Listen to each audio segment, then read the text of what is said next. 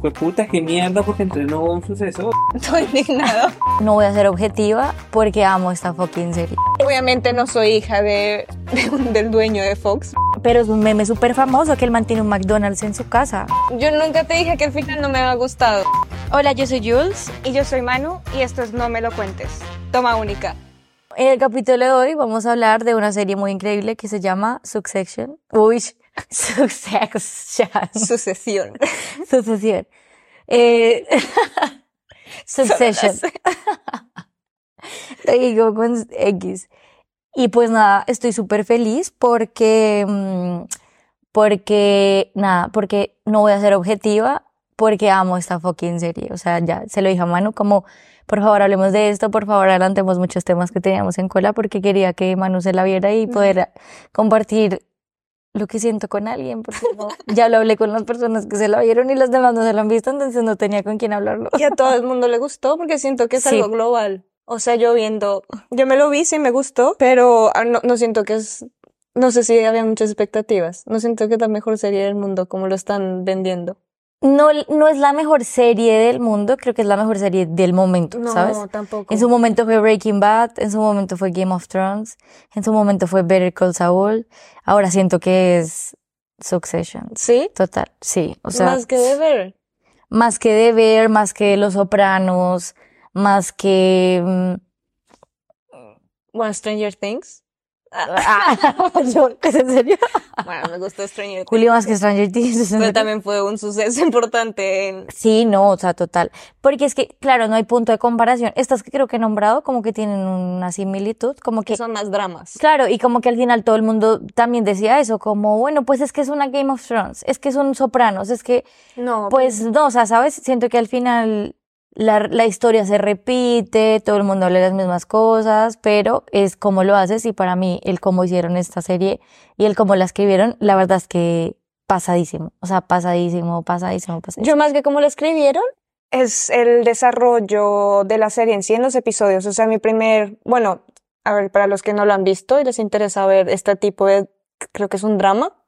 Sí, es un Eh, drama tiene poco de comedia, pero pues comedia muy real. Negra, Y humor negro, exactamente. Em, trata de, de la historia como de estos familias del 1% de la población, ¿no? Como dueña mundo, de, de todo Estados Unidos, más o menos. Y trata de cómo el patriarca está Sí. buscando su sucesor y, y hasta el final.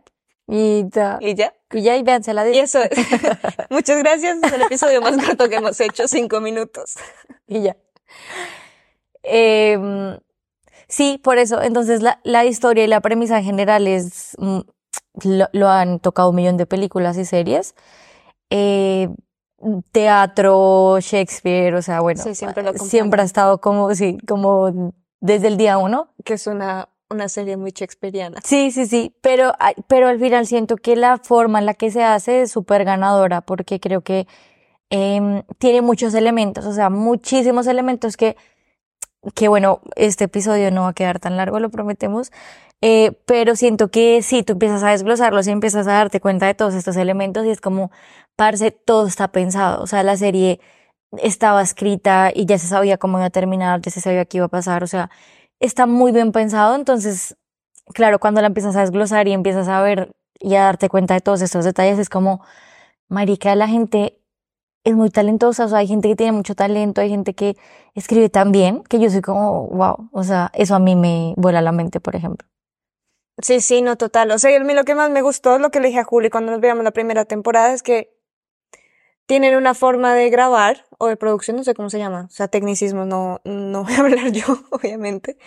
Pero mm, que al principio me parecía muy, sí se han visto The Office, que es este tipo de falso documental, o sea, como movimientos. O sea, para un drama, tener este tipo de, mm, de elementos Recursos, sí. de recursos es te raya un poco al principio, como que estás acostumbrado a verlo en cosas como chistosas o cosas Más o documentales, pero en falsos documentales muy que movimientos de la cámara muy rápido o como que tiemblan, como que tú sientes que al fin y al cabo estás ahí.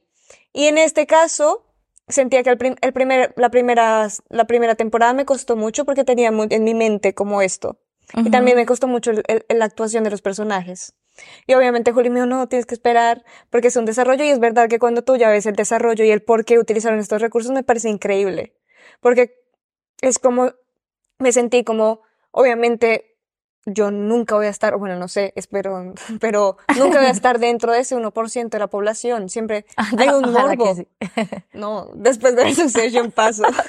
Sí. Eh, y siento que es muy real, siento que igual el camarógrafo cuando toma estas decisiones está también tomando decisiones de estar ahí presente y decir, yo tampoco hago parte del 1%, estoy acá siendo como morbo en qué pasa, las expresiones de cada uno, qué va a pasar. Y eso es lo que al, al, al transcurso de la serie como que te engancha mucho, como que tú te sientes ahí como escondido detrás de la cámara. Y, y eso que estás diciendo es como full que cumple su objetivo porque lo que hacen es coger este formato de falso documental que en realidad es coger cámara en mano para que se vea el movimiento ¿Y sabes de dónde viene? y dilo tú, ah, dilo tú primero.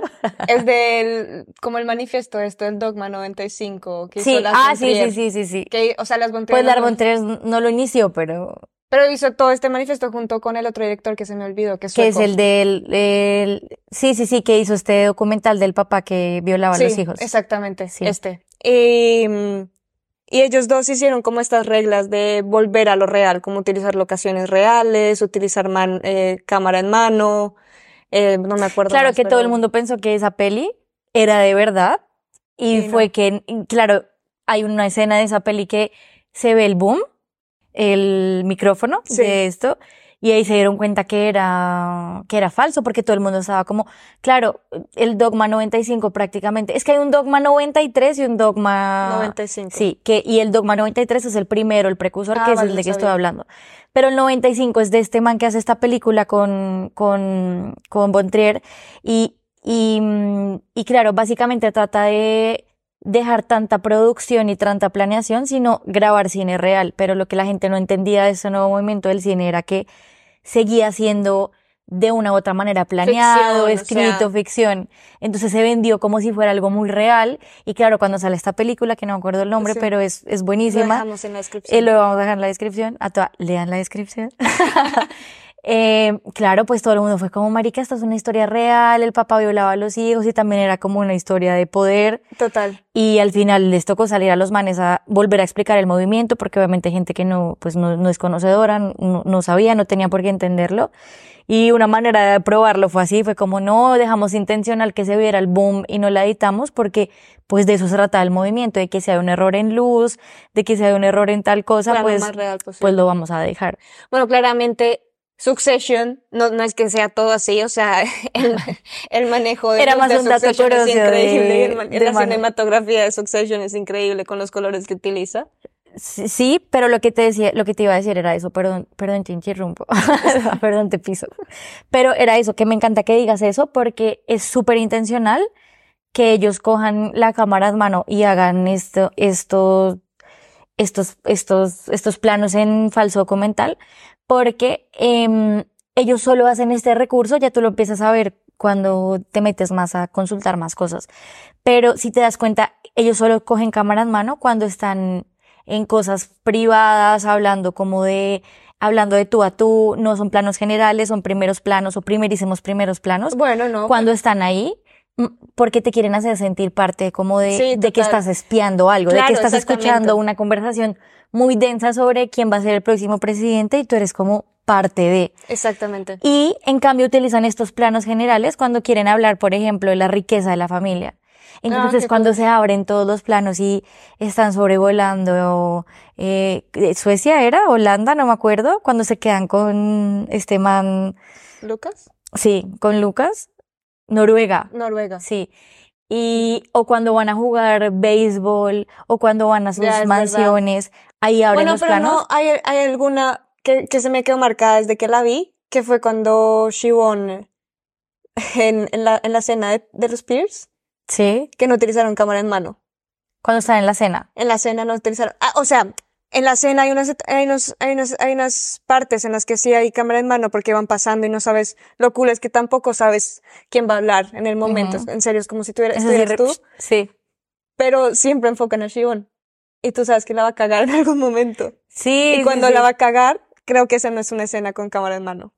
Sí, no, es que es- creo que Porque empieza a ser un dolly, que Sí, eso no se debería según el... Sí, no, igual no es como una regla que- de no, todas, total. Pero sí fue algo como muy general, que cuando tú ya empiezas a notar es como, marica, qué chévere, claro, o sea, en estas cosas como ya más personales y más de secretos, siempre tú te sientes que estás espiando y escuchando como el chisme. Entonces, eh, también es súper intencional. Y, por ejemplo, yo me enteré de esto, obviamente, después de ver la serie, o sea, no Total. iba a captar un detalle de esos, tenía que estar pendiente de muchas cosas y luego sí esto. Pero es chévere hacer ese ejercicio y que tú me lo digas ahorita es como, pues, marica, lo, ¿sabes? Lo percibiste a la perfección. Ya, ya está muy cool, pero al principio me costó. Ah, Claro, porque tú te sientes viendo un formato, algo más light, todo lo que tú dices. Exactamente. Igual siento que es un, o sea, para hacer un drama, obviamente el tema de la familia y de que sea comparado con Shakespeare, pues ya todos en- pues, entenderemos que no es digestible, pero en sí las, las conversaciones que tienen, el lenguaje de todos los personajes, tú piensas que van a ser un lenguaje súper intelectual y súper nada que ver cómo hablan los personajes. Y es, y eso también en cuanto al desarrollo, pues digo, como que si no les gusta al principio, denle una oportunidad porque creo que se desarrolla de una muy buena, los personajes empiezan a desarrollarse, eh, y tanto los actores siento que también se empiezan a desarrollar increíblemente, o sea, y me enteré de muchas cosas que ni idea, o sea, o sea, por ejemplo, Jesse, eh, no, Jesse no, el que hace de Ken, Eh, Jeremy Strong. sí, que tiene como un, una, un, em, una metodología del solo, de inmersión en el personaje. Él es del Method Actor y es, uf, es que hay un rollazo ahí también y es que hay muchos actores en Hollywood que se meten en esta metodología que se llama eh, método mm, de actor. Ok. Entonces, lo que hacen es que son este típico, estos típicos personajes que en lugar de mm, estudiar el personaje, ta, ta, ta, se meten en la carne del personaje propio. Entonces el- es como, no sé, Jim Carrey cuando hizo el Grinch y otros personajes de Jim Carrey, o sea, la gente en los sets decía como, parce, me da miedo porque el man nunca se sale del De papel, nunca se sale.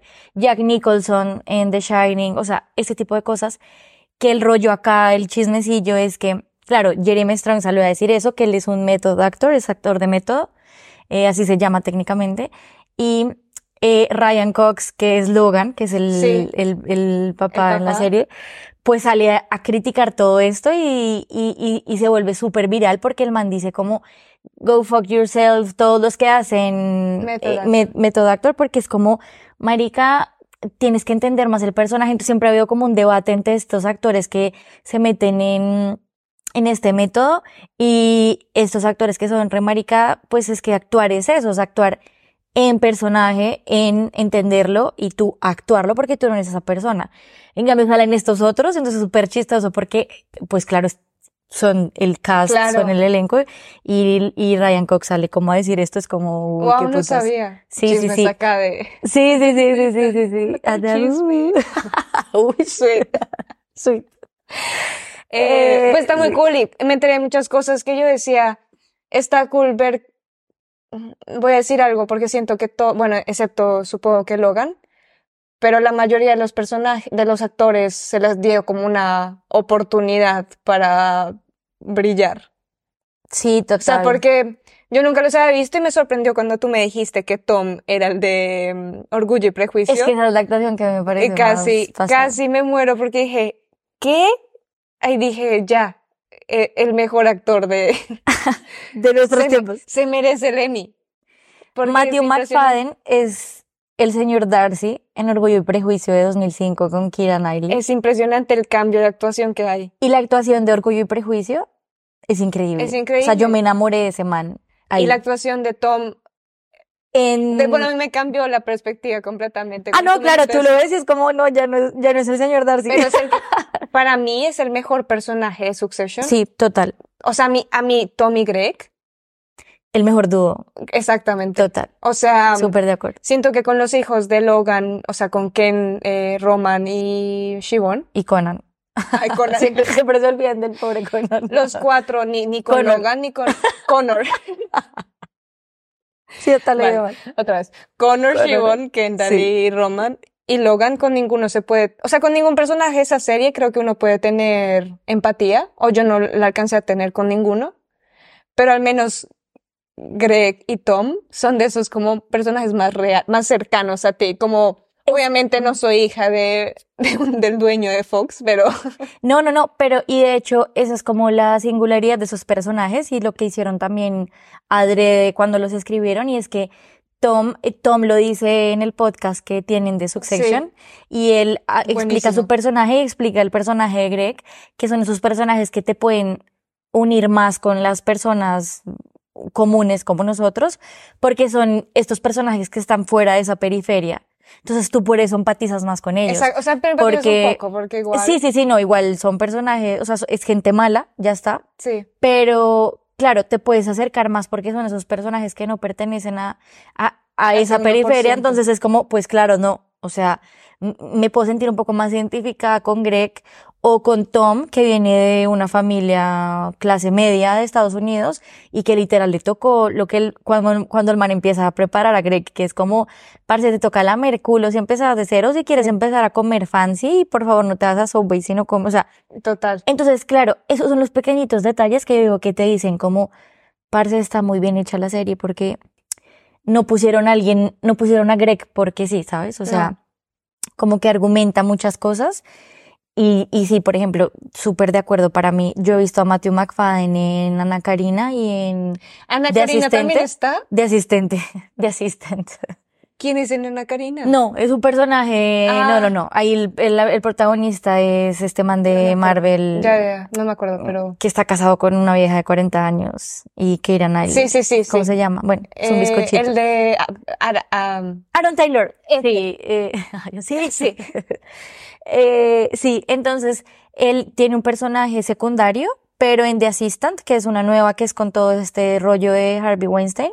ok. Eh, parce, no, es que se nota el rango actoral del man, pero para mí se nota un montón en Succession, o sea, es que Pero es brutal porque además tuvo que cambiar su acento. O sea, nadie sabe eso. Todo, el man es Y además inglés. que hablan, creo que sí, es- eso lo comentó, que, que está muy cool porque yo tampoco lo vi, que él, porque le, le preguntaron como, bueno, ¿y tú cómo haces para cambiar el acento? O sea, a veces te sale la voz de Tom y como, es que la voz de Tom también varía dependiendo La persona. la el personaje con el que estás. Sí. Y yo, sí, total, o sea, e- es, increíble cómo maneja todo esto. Él tartamudea cuando está con Chiv. y que su, su- es más Sí, agudo con es más- Shiv, Sí, con sí. Logan es como más, como, Se como le el perrito, la voz. exactamente. Es que es increíble. Es o sea, sí, sí, sí.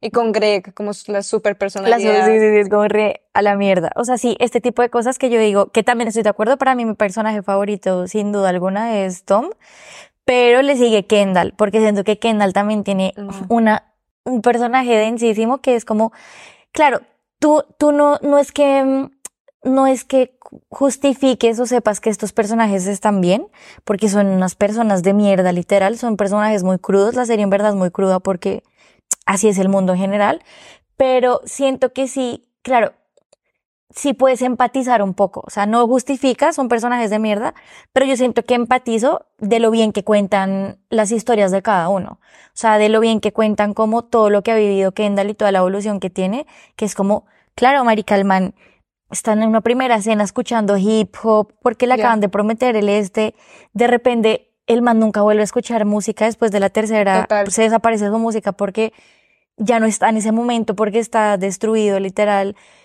Hay momentos que él mantiene la mirada ida, o Sí. sea, y de repente está tartamudeando, y de repente está haciendo un maldito cabrón, porque el man es una mierda de persona, o sea, que yo digo como, marica, qué denso. Es, O sea, una- es, es Logan. O sea, Sí, para mí el- era, era como, el man se convirtió en Logan, sin, sin llegar a los zapatos, o sea, como, Y pasa lo mismo con Logan, que tú con Logan, el, el man es una mierda también. O sea, yo siento que él sí es el- un maltratador de primer nivel. ah, total. pero Pero yo nunca llegué a empatizar con Logan. yo sí, no, no No. empatizar de sus acciones, sino empatizar de, de puta lo extraño. ¿verdad? De me encanta cuando el man le da su aprobación a alguien. O sea, yo me sentía aliviada cuando Logan aprobaba a alguien porque, claro, también el man actúa tan bien. Ryan Cox hace un increíble trabajo que cuando el man se relajaba, yo me sentía relajada. Cuando, Qué cool. cuando, sí, Es cuando verdad. juzgaba a alguien, tú, tú te sientes ansioso. Es como, marica, Logan no le va a gustar esto, ¿sabes? O sea, yo digo que eso lo logras cuando está, no solo el trabajo actoral, porque puede estar muy bien escrito, por eso el actor no es bueno, no, eso es un trabajo en conjunto, pero la evolución y ese arco de personaje sí te lo da una buena construcción Total. y por eso siento que es la mejor serie del momento. Bueno. Bueno, el momento de pronto sí, no sé. Yo es que de ver me gustó mucho. No es tan drama como No, esto, a mí me encanta de ver, pero, pero estoy ahí. O sea, no sé si se pueden comparar. Sí, yo sé, es que yo siento que En este género de pronto Succession es la mejor del momento. Pero en cuanto a serie en general ya es muy subjetivo porque te puede gustar algo más de comedia y Succe- Succession no va, no va a hacerte mu- reír mucho. y, y consideran a Succession eh, como comedia. Porque tiene sus Sí, momentos. puedes creerlo, o sea, no, pero para no mí creo, para nada. No creo que Yo siento sea. que la comedia negra, el humor negro de ellos es un recurso para, para burlarse un poco y alimentar, sí, las mismas Las mismas narrativas en las que están. que No, y como- escenas que tú dices, o dicen un chiste o esto se pegan en la cara. Y- o sí, o por ejemplo, estos temas que son súper reales, cuando Ronan le hace un chiste súper eh, denso a Shivon cuando está embarazada, que es como, sí, las mujeres al final solo sirven para follar. Bueno, Roman tiene... sí, sí, sí, que uno es como, claro, o sea, es que no es porque la serie sea así, sea escrita por hombres, es que es súper intencional este comentario, porque así son y hay las personajes cosas. así. Sí, Twitter, entre Sí. Twitter un poquito. no literal. Y, y bueno, y eso me lleva a hablar de Ronan, que me encanta el personaje del ¿Roman o man. Roman? Roman. Es con ¿sí? Romulus, sí. Romulus. Eh, eh, mm, porque siento que este man es el, yo siento que de todos fue el que más le vi la, tra- el- la transformación, no de transformación de que en- al inicio fue uno, al final el otro no, sino que te fueron contando cositas del man en todas las temporadas y al final ya te lo botan todo y tú entiendes por qué el man es así, tú entiendes por qué el man tiene esta honestidad tan brutal, porque tiene tantos issues, lo maltrataron toda la vida, porque tiene un issue con el dolor físico Total. y porque él le da placer, porque a la final el man en realidad no quería ser el sucesor, o sea, al final Era como el man una es un alivio. de querer poder. Exacto. Y lo que al final los tres quieren es eso, marica, es el amor del papá. Es que esa es la... Es que es redenso, sí. la su- el Succession eh, debería ser eso. Y eso era lo que hablábamos ahorita, que es de, mm, de lo que tú le decías a Chris, que es como la sucesión no es, en palabras del director, la sucesión no es quién va a tomar el puesto, sino es la sucesión de traumas del papá. Total. Que al final los tres quedaron. Los tres puta, quedaron en la inmunda. O sea, O sea, pero en la inmunda. Por eso literal. te digo, yo no quiero participar en ese 1% de la sociedad. Yo estoy bien. Si así va a ser rica, prefiero no ser rica. Prefiero con mi piso de Sí, sí, sí. dos metros cuadrados. Estoy bien. Así estoy perfecta. Estoy feliz. Eh, y hablando de Roman, que vuelvo a, a- me costó mucho Roman en, en muchos sentidos. O sea, no por el personaje, el personaje cuesta mucho, pero es el que, que le decía a Cristian como, me tocó ver más cosas del actor, porque no De me, Kieran no me terminó de convencer ese personaje. ¿Sabes? Como que hay muchos, y si- siento que hice mi reflexión y sé, porque siento que el estereotipo de niño rico, como medio playboy, lo han hecho tanto en, y hay un estereotipo que. Roman no cumple con eso. Entonces, mm, me, me, Te chocó. me rayaba mucho, o sea, cumplía con algunas cosas, pero otras no. Entonces me, me, me chocaba mucho y sentía que la actuación no era buena, ¿sabes? Y sentía que no, que todos los personajes le vi la evolución hasta, o sea, Shibon, que es súper, ¿sabes? A todos les vi la evolución en cuanto a, a su historia y Ujú. en cuanto a la actuación y un entendimiento de por qué son así. Pero Roman, aunque tú dices, está claro, o sea, del por qué el personaje es así, pero la actuación me costó mucho de, de este eh, Culkin.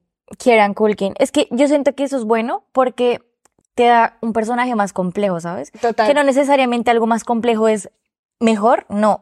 Pero siento que sí te rompe como con esos estereotipos que Total. tenemos en la cabeza y esos imaginarios y te da un personaje mucho más complejo de que no todos los niños ricos son así. O sea, hay niños No. ricos que también tienen. No, y este es mucho más real. Exacto. Porque y es no se mucho idealiza. más. Sí, total. Porque tú no idealizas a un Roman al fin y al cabo. No, total. Y al final es un, es que es un cabrón, marica, es que es un cabrón con Claro, palabra. exactamente. Mientras que, o sea, ahora veo el personaje contrario, idealizado, no, igual, pero idealizado, que es Chuck Bass en Gossip Girl. Ah, no. ¿Sabes? o Está sea, súper idealizado, pero también es un enamorada total toda la vida. Pero es un cabrón. es un cabrón. Pero entonces a Roman ya le crees. Entonces me Sí. tocó hacer esa reflexión porque hasta con lo último dije, sigo sin creer y después vi muchas cosas de que, eh, de Culkin. Jeremy, ah. No, de Culkin. Sí. Y, mm, y dije, rayos, o sea, el man nació para hacer este Rayos. personaje. Y es que eso es otra cosa que, Es que también contaba el director y es que, bueno, uno, ellos podían improvisar muchas veces Ajá. en la serie, entonces eso estaba súper libre. Y por lo mismo, en la selección del cast, lo que hicieron fue elegir personajes que sean parecidos o que tengan similitudes, actores que tengan similitudes al personaje. Entonces, por eso, cuando tú ves una entrevista de Kieran Culkin con eh, Jeremy Strong o con Ryan Cox, tú sientes que son ellos. Y no porque sean también, o sea, obviamente Bueno, son muy buenos actores Los dos que se quedan con más el personaje es Jeremy y, y quieran. y Kieran. Los otros creo que es, bueno, a, a Tom, a Matthew, Sí, ah, pues, No- no- no tanto, pero es porque también el acento te, te distrae. te cambia. Y también Shivon también es australiana, ¿no? No, ni- creo que es gringo. Pero tiene otro acento. No es un acento, Sí, no es el acento que tiene en la serie. Sí, no, no, no. Entonces también te cambia como el personaje que es ella. Pero siento que los dos que sí, Sí. o no lograron, no han logrado, o cuando vi la, la entrevista, no han logrado salir del personaje es Jeremy. De, y de hecho, Greg también, Culkin. eh, Nicolás, Ah, sí, bueno, Nicolás verdad. Brown, creo que es que se llama. sí. Él, él dice, hay una escena súper famosa que están con Jimmy Kimmel y los están entrevistando y todos empiezan a alabar a Ronan, porque empiezan a decir como a Ronan no, sino a Kieran Culkin, al Sí. actor, y le empiezan a decir como, es que tú empezaste el día uno súper nervioso y ya en la segunda temporada empezaste a improvisar, es increíble, y el man empieza a recibir muchos halagos de todo su cast, y el man empieza a re, ay, cállense, cierren la puta boca, cierren la maldita boca, o sea, los empieza a callar todos. Y Nicholas Brown, Greg, empieza a decirle como, never leaves, eh, nunca deja el personaje, nunca deja el personaje, o sea, nunca se sale del personaje. Y luego Kieran le dice como, tú tampoco. Y entonces luego empiezas a ver los comentarios y empiezas a ver todas las entrevistas. Y claro, empecé a leer y a buscar muchas entrevistas porque quedé así re, tengo que verlo.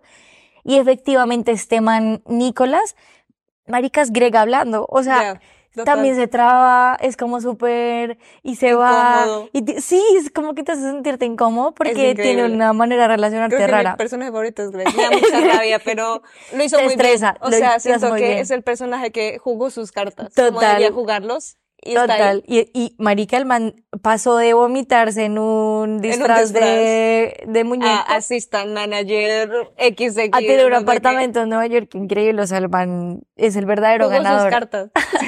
Pero claro, entonces esas cosas son que tú ves como, sí, bueno, estos matices ayudan a que en verdad los personajes sean un poco más reales y, Exactamente. y te lo creas. Y bueno, efectivamente no serán así de mierda, obviamente, pero sí tienen muchas cosas similares y súper invitados a que van a entrevistas porque es que se nota un montón. O sea, Se yo nota soy un como, montón. wow. Y Jeremy, es que Jeremy es Kendall. Y te A mí me encanta qué. él. ¿Sí? Así que yo le dije a Manu, rabia. ¿te gusta físicamente? Y fue re, no, quedas que yo. A mí me gusta mucho No. físicamente. Eh, me da rabia verlo.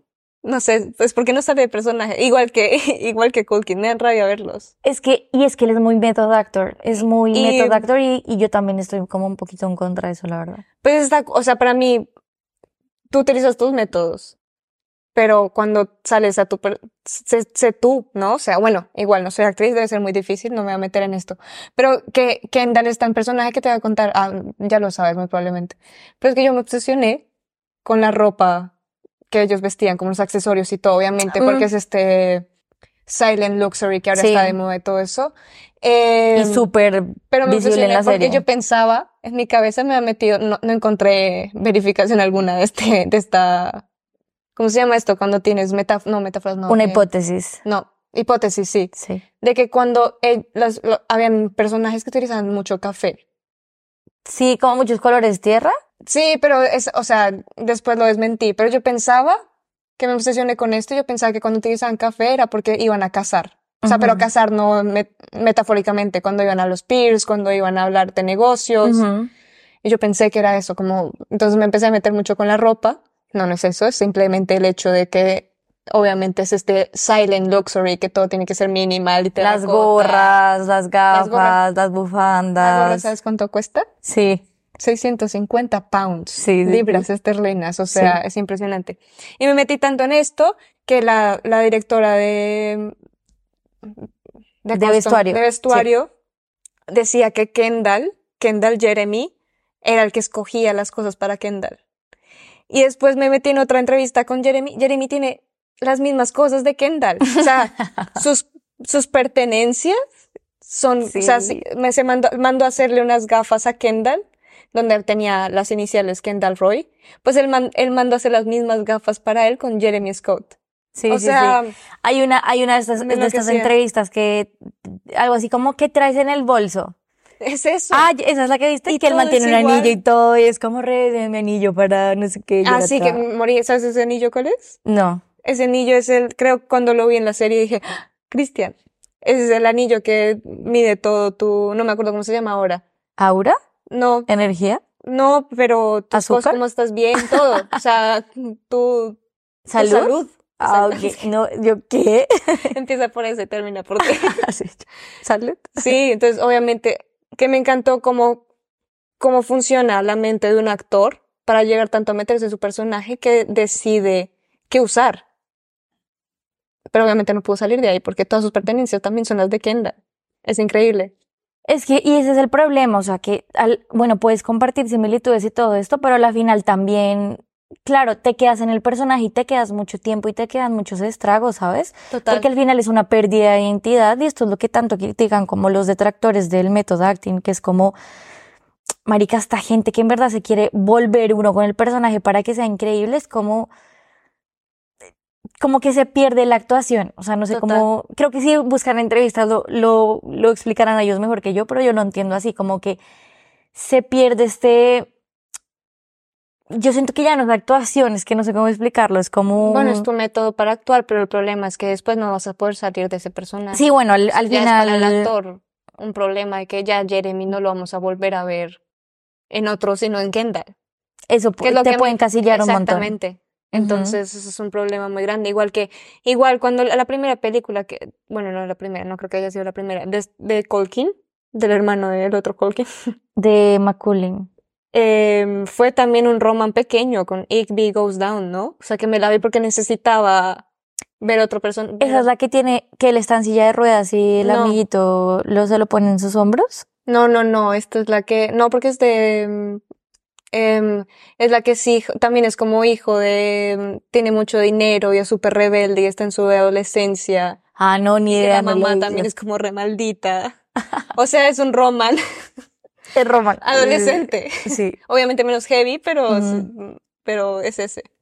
sí pero no, no, actúa no, muy parecido como actúa Roman. Entonces, por eso decía, es que, que, Ricky Ricón.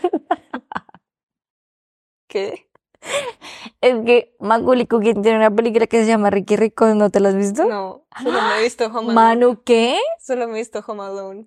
¿Te la has visto?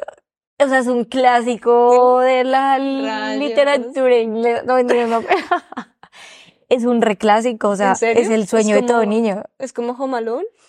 Es, ma- es, es Macaulay Culkin adolescente y la historia es que se llama Ricky Ricón porque se llama Ricardo Ricón y es hijo de los, ¿Qué? es hijo como del, de, lo, de, un, de la familia más adinerada de Estados Unidos. Entonces el man, el problema del man es que el man no tiene amigos porque nunca, porque estudia en un colegio para ricos, bueno, Ya. Pero es un meme súper famoso que el man tiene un McDonald's en su casa Wow. y tiene una montaña rusa en su casa. O sea, es el sueño de todo niño de nuestra generación. Me la veré. Es increíble, Ricky Bueno. Bueno, sí, entonces por eso me da risa, porque es como lo mismo, pero diferente. No, este, este es su hermano. Ah, quieran, Ah, sí. sí. Con su, creo que su película más famosa. Creo que nunca la he visto. Bueno, no es buena, pero Es él. es él. Sí, es, Es como nació para ser Roman. Y por eso me costaba tanto, o sea, como que tuve que tener.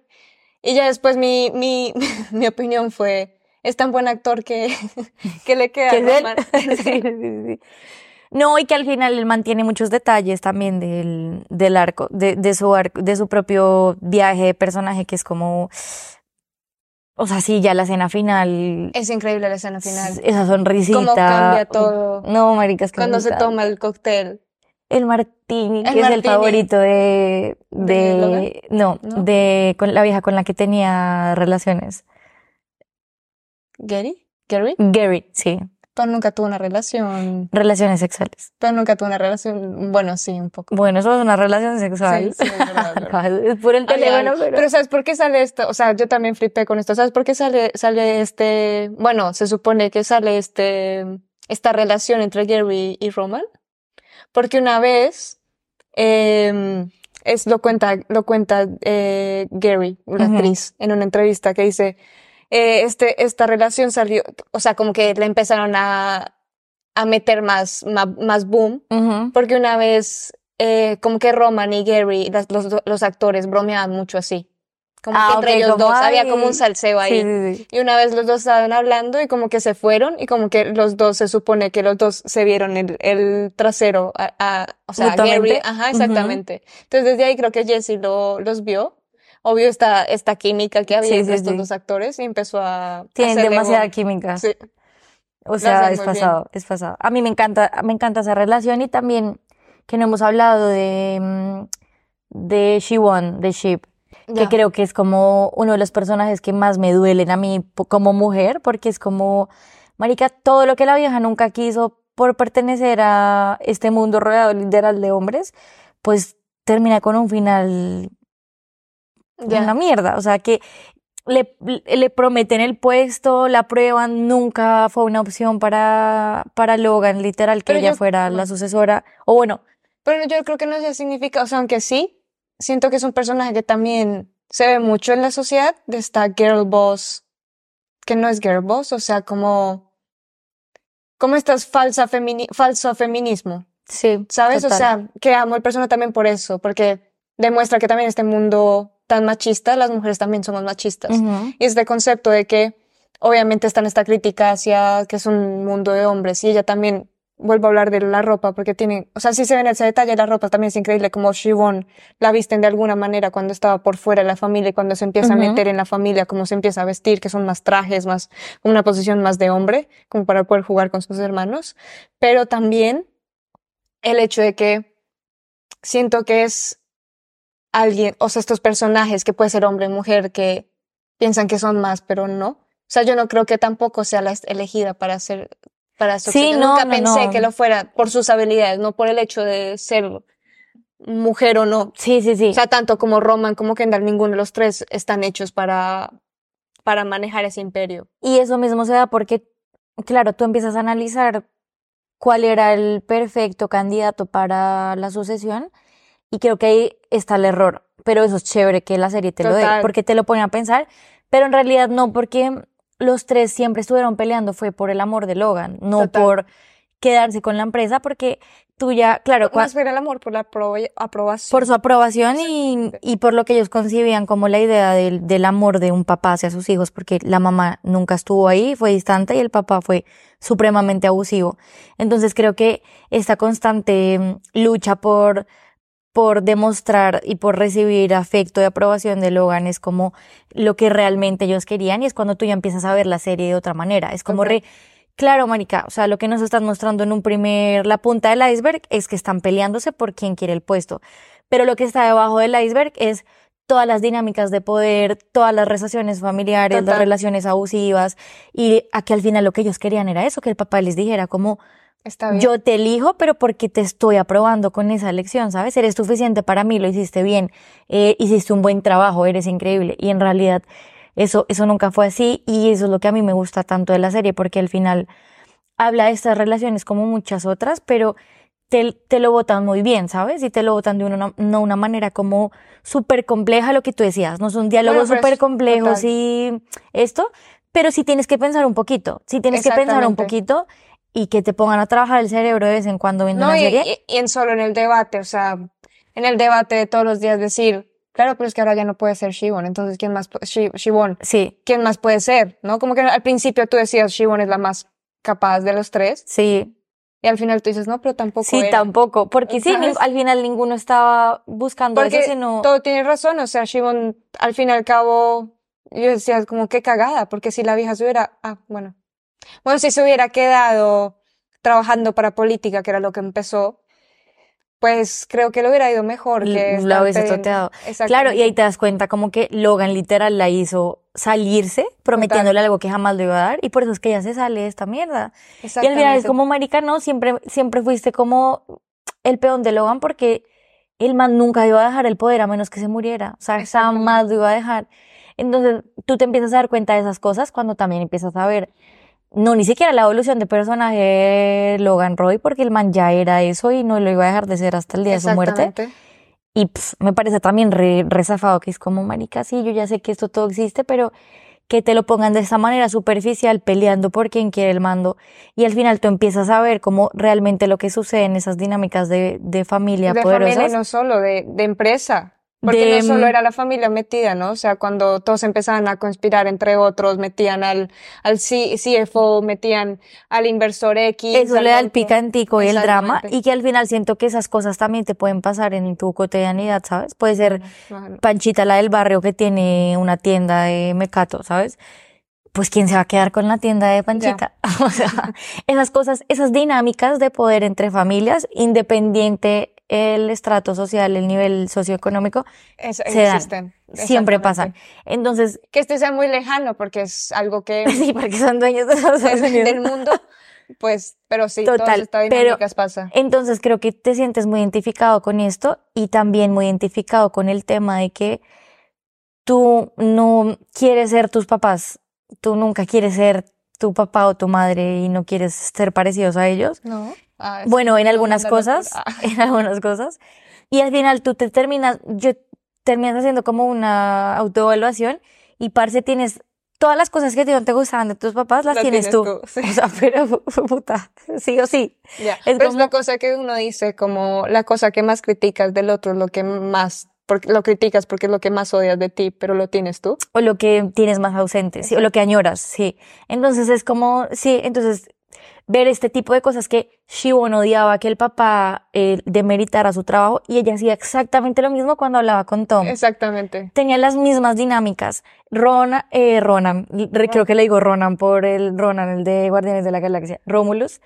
eh, era exactamente igual con Jerry, de abusivo, a como el papá era de Con abusivo Jerry. y físico. Claro, sí. exactamente. Eh, Kendall, Kendall, igualmente con, con los hijos, hijos, un padre ausente, absolutamente, y un puto loco, weón. O sea, que es que, es que al mal le pasan unas Vale, cosas que yo digo, para terminar, escena favorita. ay, yo me- uy, es que me puedo quedar acá hablando una hora. Ah, toda- ya llevamos una hora. Escena favorita, no, no, no, parce. No, eh, uy, Dos, vale, dos, dos. bueno, dos. Dos, Dos, yo creo que el final de la segunda temporada eh, me parece increíble porque es como que Logan le dice a Kendall, tú no tienes lo que se necesita, el man es como, ah, no, pues ni mierda, y, y lo acusa delante de toda la prensa, me pareció increíble ese final. Y escena favorita, no, yo creo que la escena final de toda la serie me parece pasadísima Todo lo que significa la los serie tres contrastes de Steve con Tom dándole la mano, ese NASA, no sé cómo decirlo, ese NASA. ¿Cómo se dice? Spoiler. Cuando tú dices fotaza, ese NASA. No sé, Juli, me invento palabras. Eh, la sonrisa de Romulus diciendo, puta, por fin estoy libre. Y Kendall, puta, muerto en vida. Ya, Kendall total. está muerto en vida. Ah, ¿qué te iba a decir? Como esa escena tenía Pasa. otra escena que, que, Se- que mm, el actor decidió tomar, o sea, como que la improvisó porque La sentía improvisó. que Kendall eso es lo que iba a hacer. Y al final no pasó eso, pero bueno, cuando la vean, eh, se suponía que él se iba a lanzar Al agua. al agua, porque el agua significa mucho para él, sí. Eso Si lo, no- si lo van a notar, o sea, cada en todas las pasa- escenas cada vez que le pasa algo a Kendall, hay, hay agua. Hay agua. Y es muy cool lo que significa. Y entonces, lo que pasó en esa escena es que convencieron a Jeremy que dijeron no, o sea, vamos a tomar este. Claro, esta-". porque no, no, no, como- no necesitabas, no necesitábamos mostrar que, que, que te ibas a morir o que ibas a morir ahogado, porque se sobreentiende que estás facción, muerto, que es que exactamente. estás muerto porque se te fue toda la vida. Total. Y creo que, no, bueno, y tengo dos escenas favoritas más. La escena de la pelea, cuando Shiv ah, esa es mira buenísima. que este man sube los pies a la mesa y dice no, Sí. y se van y se pelean allá en la oficina. Me parece increíble esa escena cuando Ro- Roman empieza a decir lo mismo que el papá les decía, como somos mierda, huevón, somos Sí. mierda. Y otra escena favorita por siempre, cuando minutos antes están en la casa de la mamá y empiezan a revolver comida Sí, y tienen ese momento de hermanos Sí. que me parece, me pareció increíble, la verdad. Las mías. Ah, ya toda. Y las tuyas, man. las mías son súper más básicas.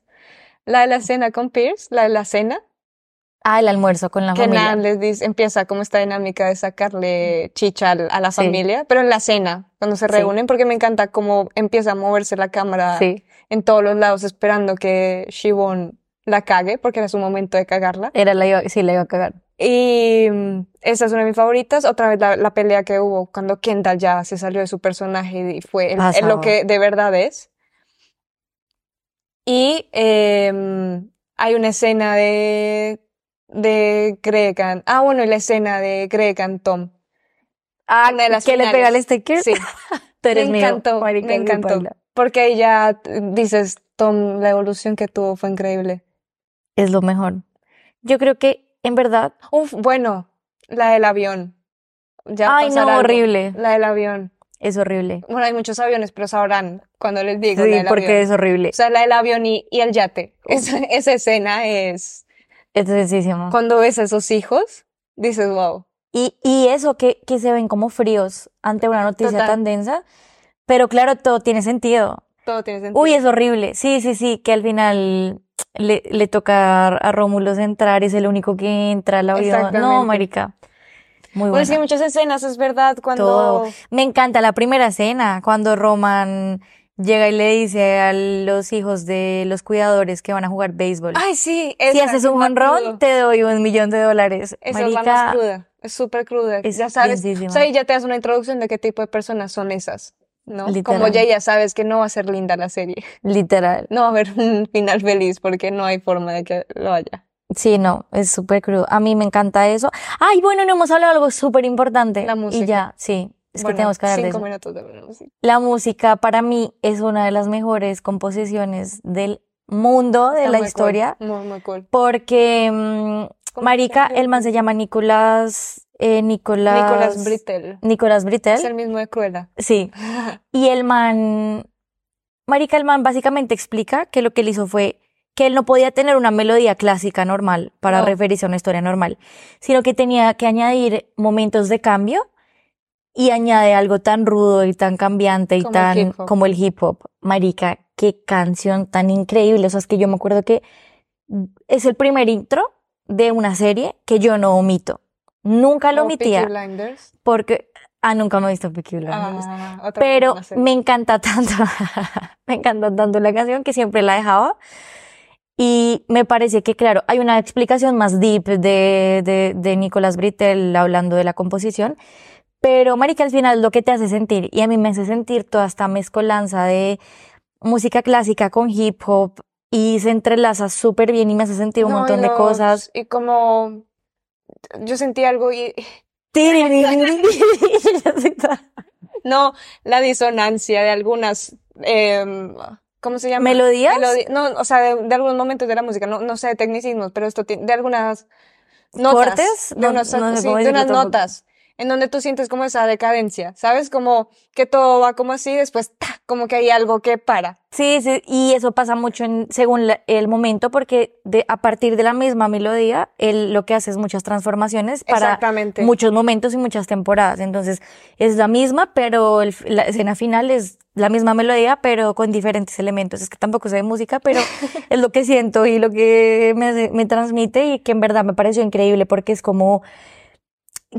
Es otra forma de explicar de lo, lo que trata la serie y, y siento que estoy súper compenetrada y no necesito saber de música para entenderlo y sentirlo. O sea, es que es algo como que me absorbe, como Kendall cantando el oye, marica, es que es increíble, es que lo amo. O en la fiesta, bueno, sí hay muchas cosas. Ay, la escena de la fiesta. está- Ay, la escena de la fiesta, que el man se está imaginando salir volando y Sí, que manda a construir una escenografía.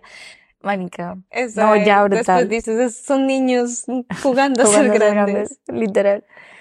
Ah, no, bueno. no, no, no, creo que no fui nada objetiva, pero en verdad la serie es muy buena. Eh, véansela. ¿Te gustó? Hay spoilers en este podcast. Pero no dimos el spoiler más denso Sí, de pero todos. creo que hay, hay Sí, spoilers. hay varios spoilers. Eh, igual sí, véansela. Y si no, si fueron como yo, que la primera temporada les costó un poco por los elementos que dijimos, Por favor, denle por la favor den la oportunidad. oportunidad. porque Todo está planeado. todo- o sea, todo tiene después un, un meaning. Aunque Cristian dice que no fue una sucesión, pero bueno. Después debatiremos. ¿Para ustedes fue una asociación? Déjenlos. Uy, Esto- estoy creciendo. Esto va a quedar en la entrada.